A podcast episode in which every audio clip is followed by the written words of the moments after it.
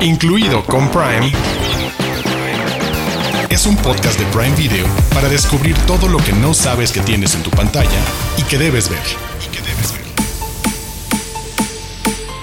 Bienvenidos y bienvenidas al último episodio de la quinta temporada de Incluido con Prime, en el que tenemos por un lado adelantos muy interesantes, muy esperados y por el otro ya estamos entrando en ánimo navideño, declaramos oficialmente la temporada navideña abierta con recomendaciones y estrenos al respecto. Y mi querida Diana Su, en este último episodio de temporada, ¿de qué les vamos a estar hablando exactamente?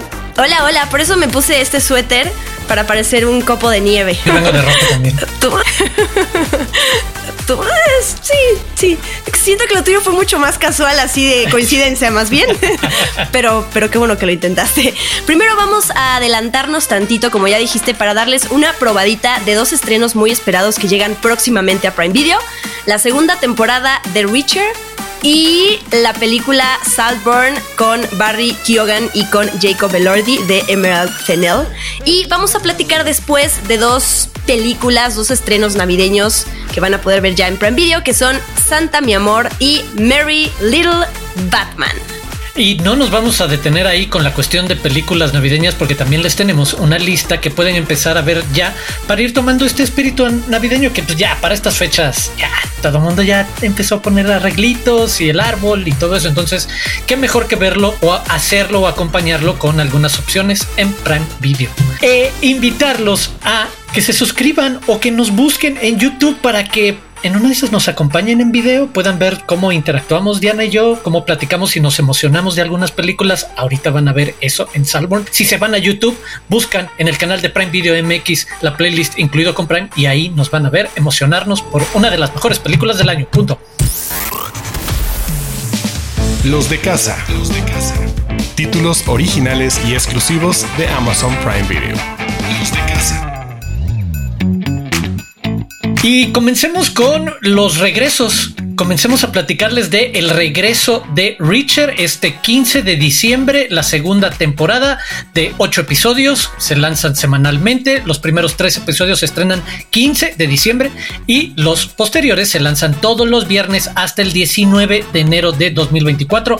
Les platicamos rápidamente de qué va esta segunda temporada de Richard que comienza cuando este veterano investigador de la policía militar recibe un mensaje codificado de que los miembros de su antigua unidad del ejército la 110 MP Investigaciones Especiales, están siendo asesinados misteriosa y brutalmente uno por uno. Y obvio, esto lo lleva a dejar esta vida errante y vagabunda y secreta y desconectada de toda modernidad para, obviamente, venir a hacer justicia al respecto. Una serie, la platicamos aquí bastante, esa oferta de acción con un personaje que además ya conocemos y en su momento platicamos también de las películas de Jack Richard con Tom Cruise y que tiene una enorme popularidad y además viene de otro, de ser un fenómeno importante en otro formato. Que son, claro, los, los libros. Lee Child ha escrito un montón de libros y hasta siguen.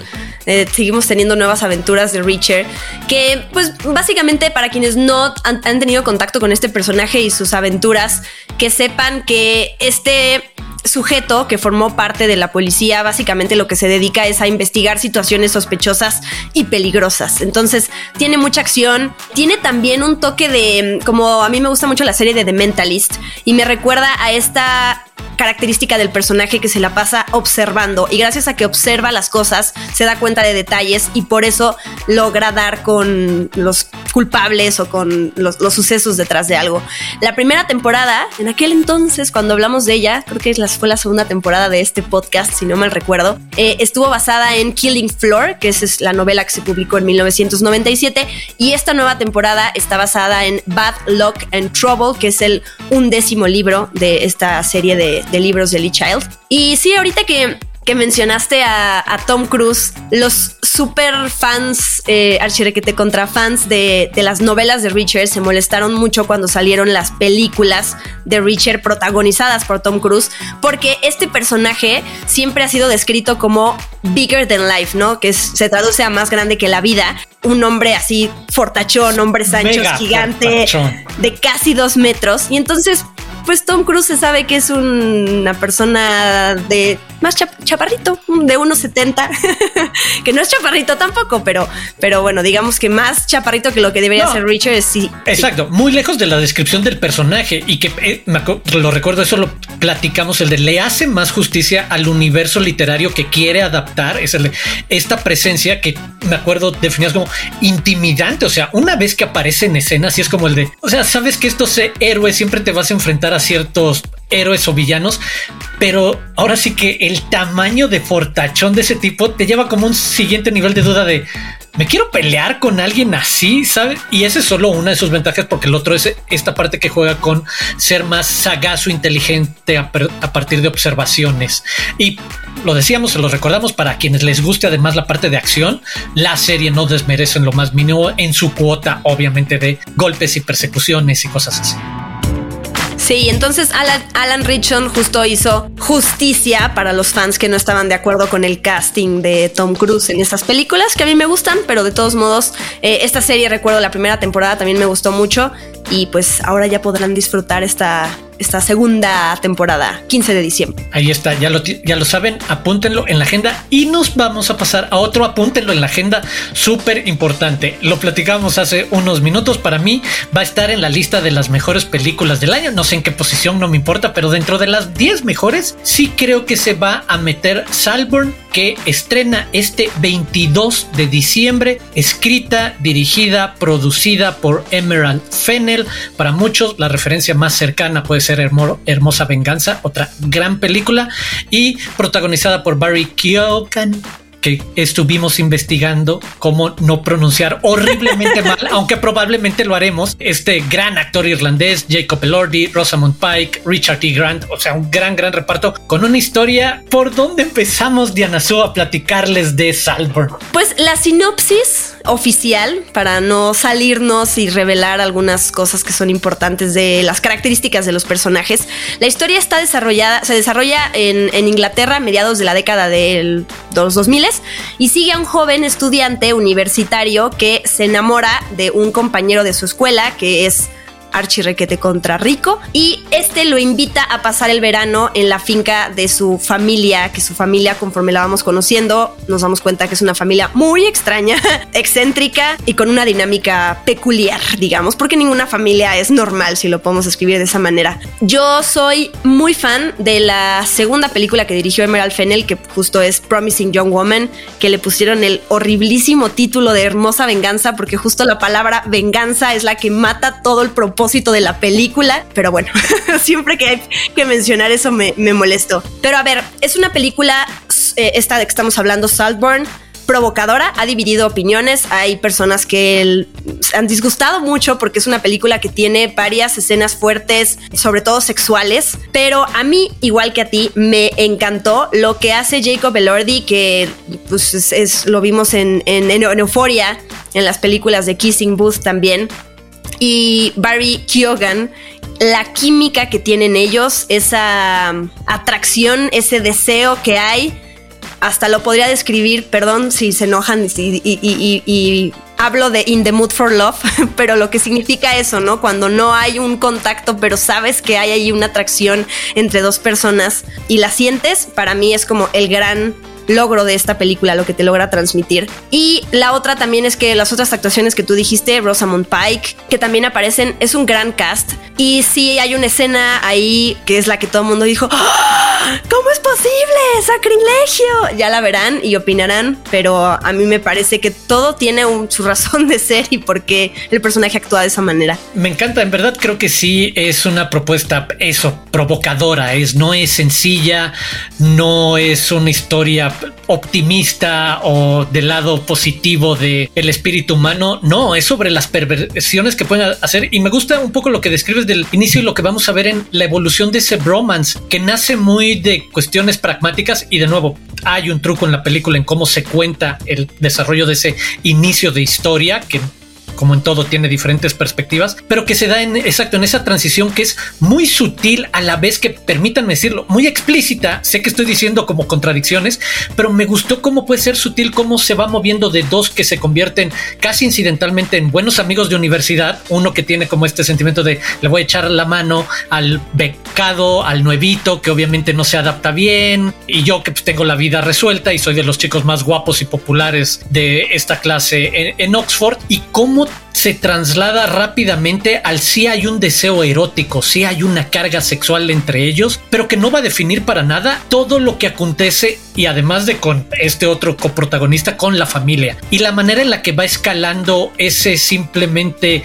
posibilidad de ni siquiera es revancha, sino de oportunidad de aprovechar una oportunidad quizás a la mala porque tampoco es, quienes vean el tráiler saben que hay como un poquito de sugestión a cómo se van dando las dinámicas entre este personaje arribista que llega a esta opulencia y cómo va a tratar de pues, quedarse con algo, quedarse más presente, colarse y arreglarse la vida. No les estamos diciendo nada de cómo realmente es el camino que Emerald Fennel decide construir para ir escalando esa situación que se convierte en demencial, como dices, Bizarre, y hace sentido en ese universo esa escena que a muchos puede espantar, pero que es una manifestación eso, muy artística llevada al límite de una relación súper perversa y que motivó algo extraño y que le resultó no como lección de vida, sino solo como logro a un tipo bastante bizarro espléndidamente interpretado por Barry Keoghan, a quienes en verdad creo que, y esta es como una de esas frases que uno odia tener que decir, pero es el,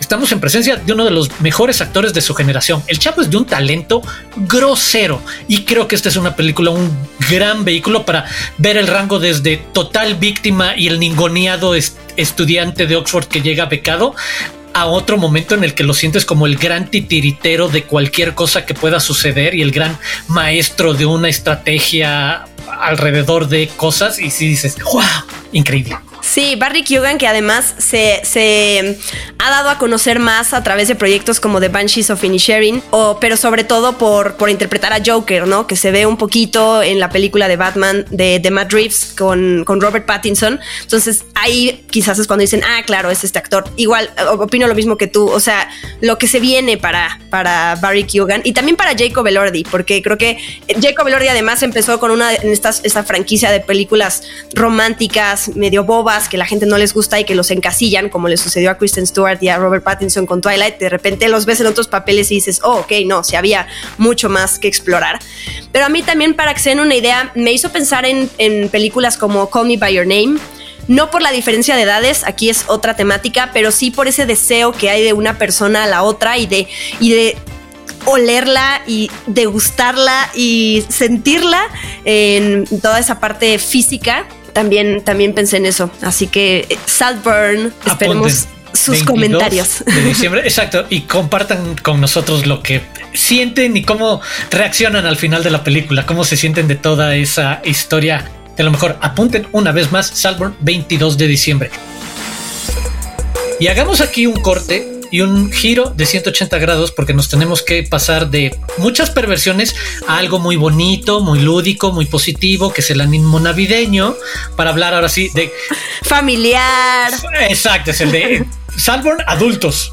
Este, adolescentes y adultos. Eh, pero sí, ahora sí, vámonos a lo completamente familiar y comencemos por hablarles un poco de Santa Mi Amor, que estrena este 8 de diciembre, comedia romántica navideña.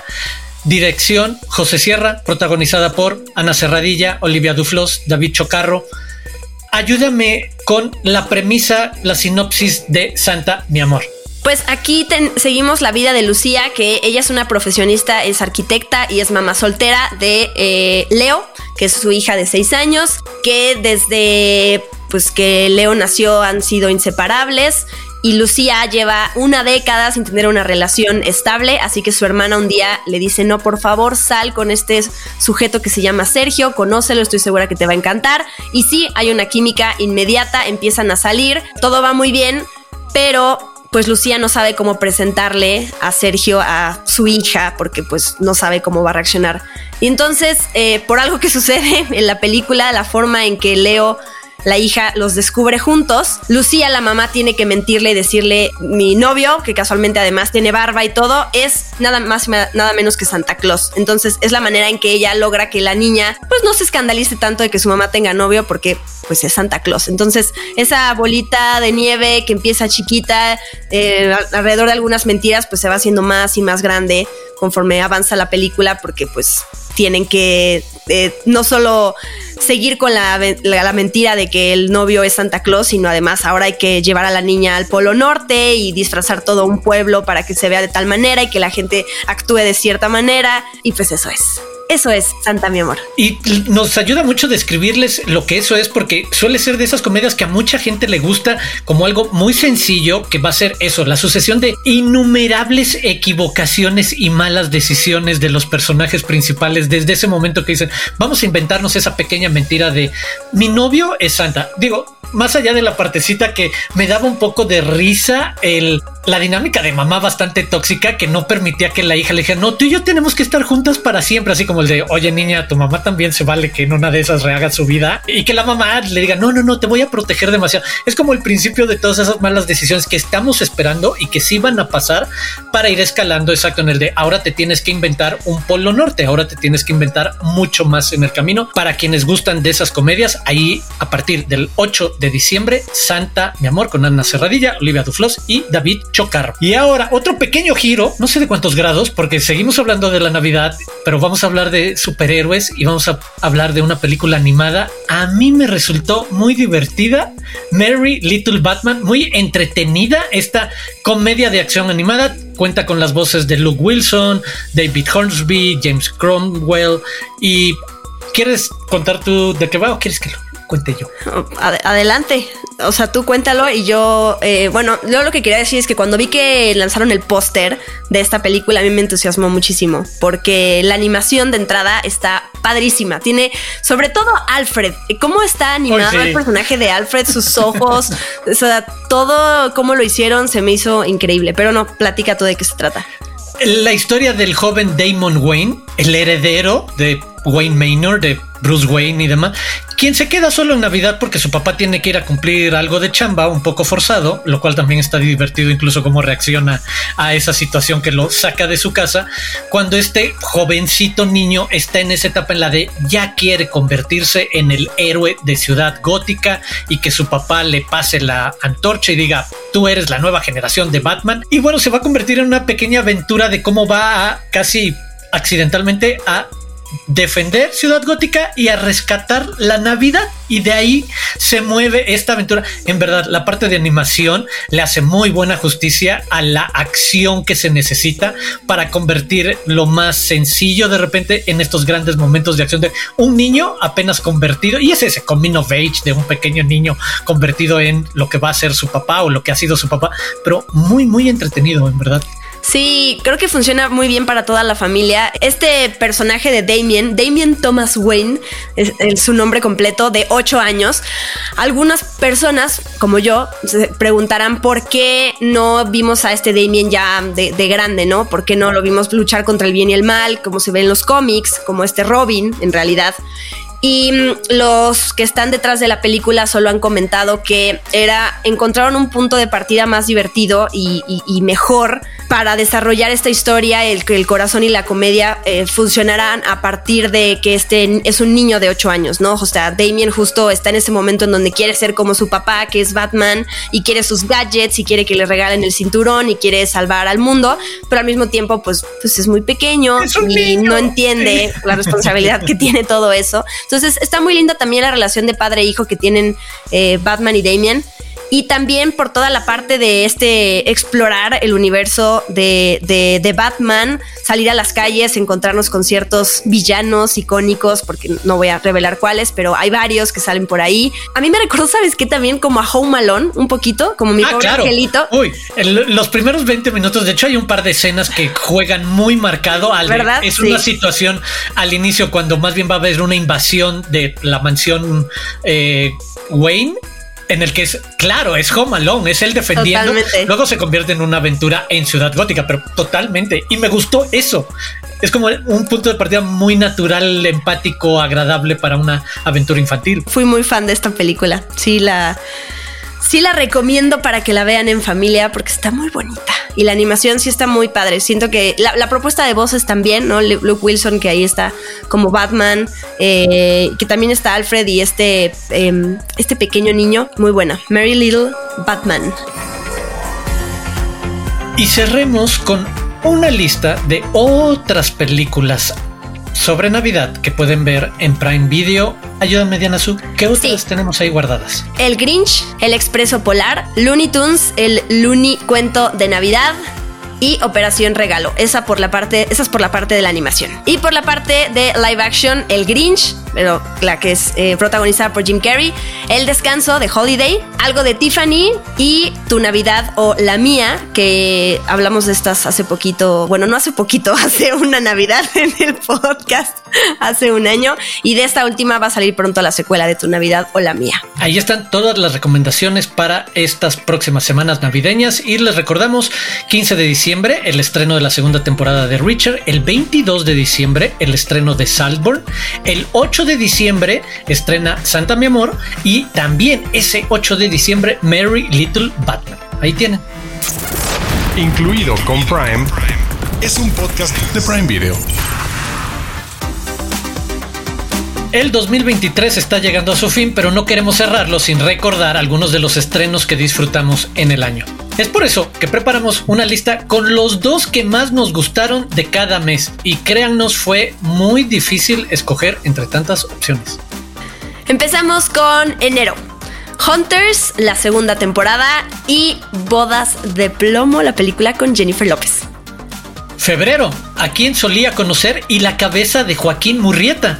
Marzo, todos quieren a Daisy Jones y El Poder. De abril, Juntas hasta la muerte y Cita de él.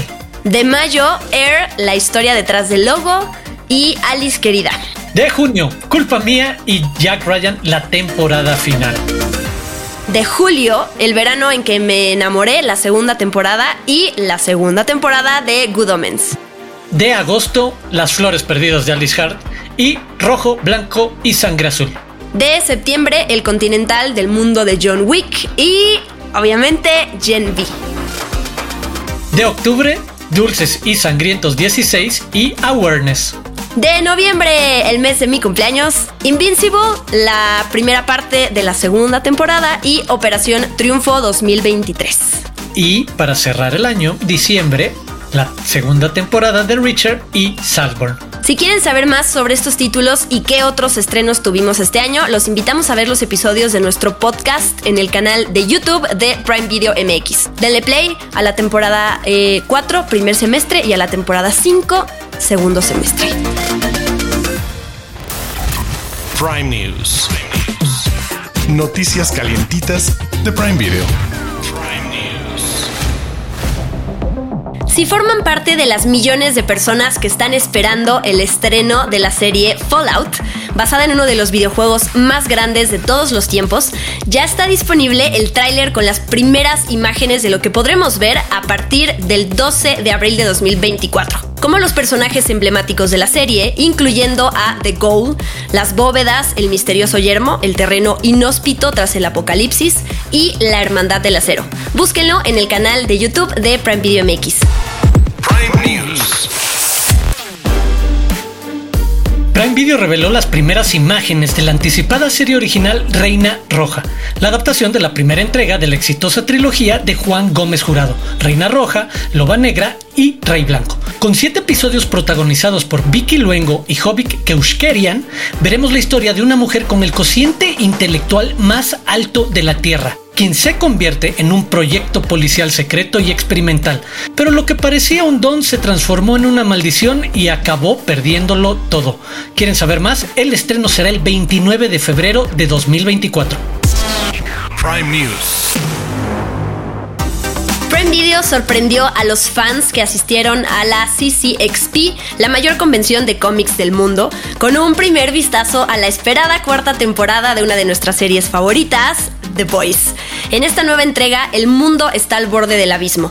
Victoria Newman está más cerca que nunca de la oficina presidencial y bajo el pulgar de Homelander, quien está consolidando su poder.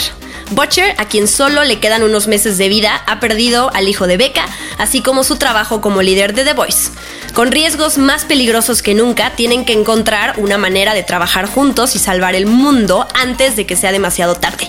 Seguramente se quedaron picados, así que vayan al canal de YouTube de Prime Video MX a ver el tráiler, les va a gustar. Prime News. Todavía no estrena la segunda temporada y Prime Video confirmó la tercera entrega de Richard. El anuncio se hizo en el panel de Prime Video en la CCXP en Sao Paulo, Brasil, en donde Alan Richson apareció en un video desde el set de grabación de la tercera temporada. Así que prepárense para mucha más acción de este gran personaje. Incluido con Prime. Es un podcast de Prime Video. Y así es como hemos llegado al final de este episodio, que también es el final de esta temporada. En verdad, muchísimas gracias una vez más. Primero y antes que nada a todos ustedes que nos escuchan o ven semana con semana, en verdad. Y en segundo lugar, muchísimas gracias Diana Su y a todo el equipo que hace detrás desde detrás todo este podcast. En verdad es un gusto y un placer eh, haberles traído otra temporada entera y que estemos llegando al final.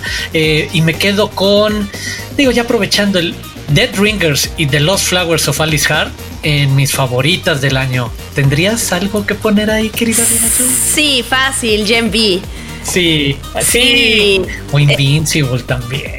No, sí, yo me quedo con Gen B, eh, este spin-off de The Voice, porque estaba difícil eh, superar lo que lo que ha sido The Voice, ¿no? Por más que estén los creadores involucrados, y Eric Kripke, ya sabemos cómo son las reglas de este universo. Ya entre más más títulos y más cosas vemos, es más difícil que nos sorprendamos y que, y que nos asombremos. Y siento que esta serie, como, como puedes hacer lo que quiera y puede tener cualquier poder y esto y lo otro, y o sea, la verdad es que a mí me dejó muy hypeada y por, eso ya espero la siguiente temporada. Pero todo, gracias a, también a todos los que nos han visto y escuchado, quienes ya llevan desde hace muchas temporadas con nosotros o gente que se ha sumado nueva. Eh, ojalá nos, nos hayan soltado nunca después de esta quinta temporada. Gracias a todo el equipo que se conecta con nosotros, que a mí me ayuda a arreglar mi cabello y cuando tengo gallitos, este, cuando me, me blurreo en la cámara. Porque verán, ustedes no lo saben, pero detrás de cámaras Arturo se porta increíble. Yo siempre hay algo que falla. Diana, deja de mover tanto las manos. Diana, deja de acercar tanto la, la cámara. deja de mover el escritorio. es verdad, pero así soy. ¿Qué les digo? Y muchas gracias a ti, Arturo, porque eres el mejor compañero responsable que ve las cosas a tiempo, que sabe los comentarios acertados, los, comentarios acertados siempre, eh, que es simpático, que me quedes muy bien, así que muchas gracias a ti. Y solo vamos a cerrar invitándolos a suscribirse en el canal de YouTube de Prime Video MX a la playlist incluido con Prime y ahí pueden encontrar todos los episodios de este año, que es la temporada 4 y la temporada 5. También pueden escuchar este podcast en su plataforma de podcasting favorita, ya sea Amazon Music o cualquier otra. Y a mí me pueden encontrar en redes sociales como arroba guion bajo Dianazú para que siempre estemos cerca. Yo soy Arturo Aguilar, me pueden encontrar en arroba Aguilar Arturo y pueden seguir a Prime Video en las diferentes redes sociales como arroba Prime Video MX. Adiós.